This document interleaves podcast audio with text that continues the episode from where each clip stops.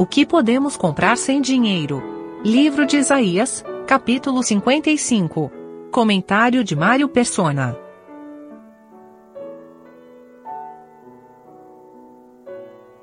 Esse é o evangelho pregado no, pelo, pelos judeus para o estabelecimento do reino aqui na terra. Ele tem o seu, o seu fundamento no, no capítulo 53, que basicamente é a obra de Cristo, com sua morte e a sua ressurreição. E aqui, aqui ele faz um apelo a aquele povo que sempre achou que podia fazer alguma coisa para Deus, nunca se conscientizou de que uh, Deus é um Deus de graça, e aqueles que agora se sentem necessitados, embora essa passagem seja muito usada em evangelismo, mas uh, ela primeiramente ela é voltada para os judeus e para os gentios aqui na terra. Aqueles que se sentem sede, aqueles que se, que se sentem despojados de qualquer recurso, que não tendes dinheiro, fala aqui, aqueles que buscam sem dinheiro e sem preço agora, vinho e leite. O vinho nos fala da alegria, o leite nos fala de alimento básico. E aí ele vai, ele vai falar do pão no versículo 2. E depois ele vai falar da gordura no versículo 2 também, no final do versículo 2. Ah, são coisas que satisfazem plenamente. E eles vão encontrar isso agora no Senhor e vão anunciar depois isso também. E esse evangelho ele tem dois, dois aspectos que ele é dirigido uh, não apenas aos judeus, mas também a gentios, porque o versículo 3 é para judeus. Inclinai os vossos ouvidos e vinde a mim, ouvi e a vossa alma viverá porque convosco farei um concerto perpétuo, dando-vos as firmes beneficências de Davi. Isso é Israel. Deus, Deus vai se lembrar daquilo que ele prometeu para o seu povo na antiguidade e agora ele vai ele vai cumprir a sua promessa. Aqueles que são descendência de Davi vão receber esses benefícios. E no versículo 4 e 5, ele vai falar dos gentios. Eis que eu o dei como testemunha aos povos, que são as gentes ou gentios, como príncipe e governador dos povos. Eis que chamarás a uma nação que não conheces, e uma nação que nunca te conheceu correrá para ti, por amor do Senhor teu Deus e do Santo de Israel, porque ele te glorificou.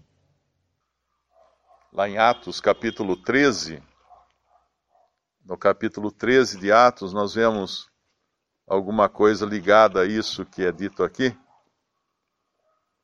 No versículo 32. E nós vos anunciamos que a promessa que foi feita aos pais, Deus a cumpriu. Atos 13, 32. A nós, seus filhos, ressuscitando a Jesus. Como também está escrito no Salmo 2: Meu filho és tu hoje te gerei.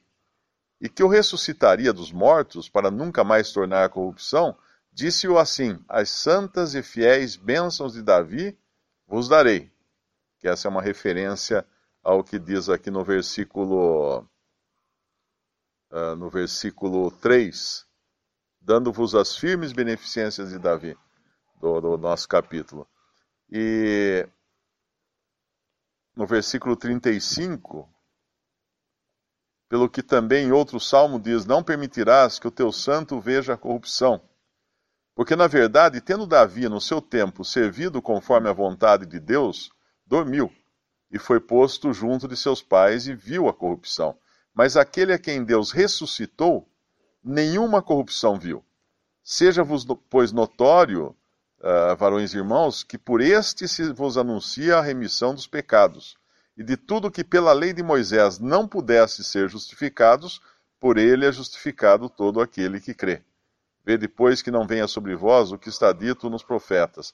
E aqui ele, ele cumpre, então, ou detalha melhor, como que esse evangelho vai poder ser pregado aos judeus. Porque é baseado na, na ressurreição de Cristo. Não só na sua obra, uh, na sua morte expiatória, mas uh, Cristo ressurreto. Deus não poderia dar as, as beneficências prometidas a Davi se Cristo não tivesse ressuscitado. E é interessante que nesse mesmo trecho de Atos, a continuação uh, nos, nos faz lembrar do, do, da passagem de Isaías 55, uh, 4, quando ele fala dos gentios, que é no versículo 42 de Atos 13, e saídos os judeus da sinagoga, os gentios rogaram que no sábado seguinte lhes fossem ditas as mesmas coisas. Ou seja, uh, isso, nos, isso é uma figura também do que vai acontecer depois. Os gentios vão querer ouvir as mesmas coisas que, que serão pregadas uh, para os judeus. E aí vai ter essa multidão no versículo, essa nação no versículo 5, que não conheces, e é uma nação, uma nação que nunca te conheceu, correrá para ti por amor do Senhor teu Deus. É importante entender também que esse evangelho ele tem um caráter um pouco diferente do evangelho, ele é o evangelho do reino, obviamente, uh, e o caráter dele, da pregação desse evangelho, é também diferente daquilo que nós pregamos hoje. Nós pregamos crê no Senhor Jesus e será salvo. Uh, o evangelho do reino é arrependei-vos porque é chegado o reino de Deus. Mas tem, tem um outro aspecto também, que é o fato de ele ser pregado às nações. Uh, nós pregamos o evangelho a indivíduos. Esses se convertem, creem e são feitos membros do corpo de Cristo. Mas, tanto na volta, quando, quando Cristo voltar, ele vai julgar as nações. E, e terá esse caráter também. Os que vão entrar no reino entrarão também como nações, como porque vai, vão existir nações no reino. Por isso que aqui ele fala no nosso capítulo 55 de Isaías, ele fala de uma nação que nunca te conheceu e etc. E muita coisa na profecia nós vemos nações uh, especificado. Coisa que não haverá, por exemplo, na nova terra, quando Deus criar os novos céus e a nova terra, não existirão nações na nova terra.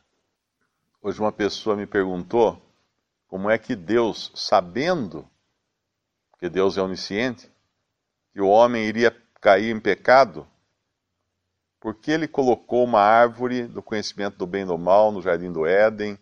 Por que ele permitiu que o pecado acontecesse? Porque uh, ele sabe que com isso muitos serão condenados, muitos serão lançados no lago de fogo eternamente. Por quê? Por quê? Por quê? E aqui tem uma das respostas para isso, não é? O versículo 8. Porque os meus pensamentos não são os vossos pensamentos, nem os vossos caminhos os meus caminhos, diz o Senhor.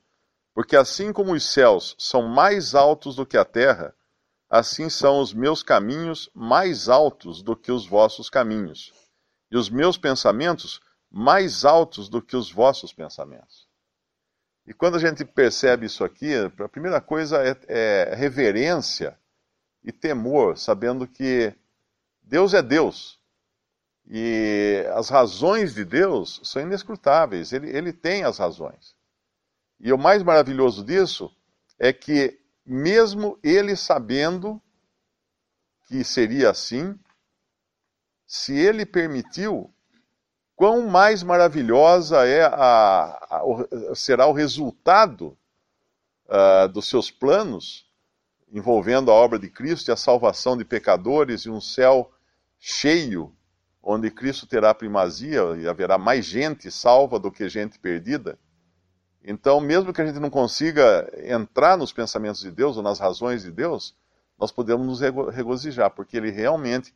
Pra, uh, seria mais ou menos assim: uh, Deus sabendo que teria um custo tão alto humano, vamos falar assim, né, de pessoas que serão perdidas e tudo mais, por que Deus persistiu nesse plano? Porque o resultado que ele tem no final é algo inimaginável, que nós não podemos nem arranhar. Então, isso nos, nos consola e nos alegra por sabermos que Deus tem algo muito acima do que nós pensamos ou podemos imaginar, porque os pensamentos dele não são os nossos, os nossos são horizontais aqui, uh, nossa visão é curta, nós, nós somos míopes, mas Deus tem coisas muito mais elevadas.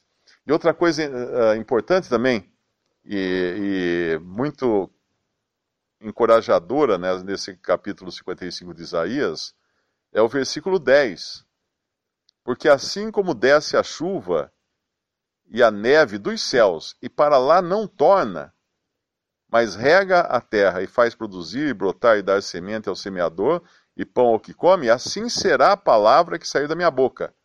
Ela não voltará para mim vazia, antes fará o que me apraz e prosperará naquilo para que a enviei. Aqui tem uma coisa: uh, o, o ser humano ele não consegue parar a neve ele não consegue parar a chuva. Assim como desce a chuva e a neve dos céus, e para lá não torna. O ser humano é incapaz, com toda a tecnologia, com todo o seu conhecimento, ele é incapaz de parar a chuva, parar a neve, ou de devolver a neve para o céu e a, e a chuva para o céu. Ele não consegue. O ser humano não consegue. Mas a, então Deus, nas, nos seus desígnios e no poder que a sua palavra tem, uh, ela cumpre apesar do homem, apesar de qualquer esforço humano contrário à vontade de Deus, uh, Deus vai cumprir a sua palavra. E isso é importante nós lembrarmos que quando nós pregamos a palavra de Deus, ele vai, ele vai cuidar. Não é o esforço humano, não é o esforço nosso, não é nada. Ele vai cuidar. E ela não vai voltar vazia. De uma forma ou de outra, ela vai cumprir os desígnios de Deus. Isso nos consola também por sabermos que nunca é em vão nós levarmos a palavra de Deus.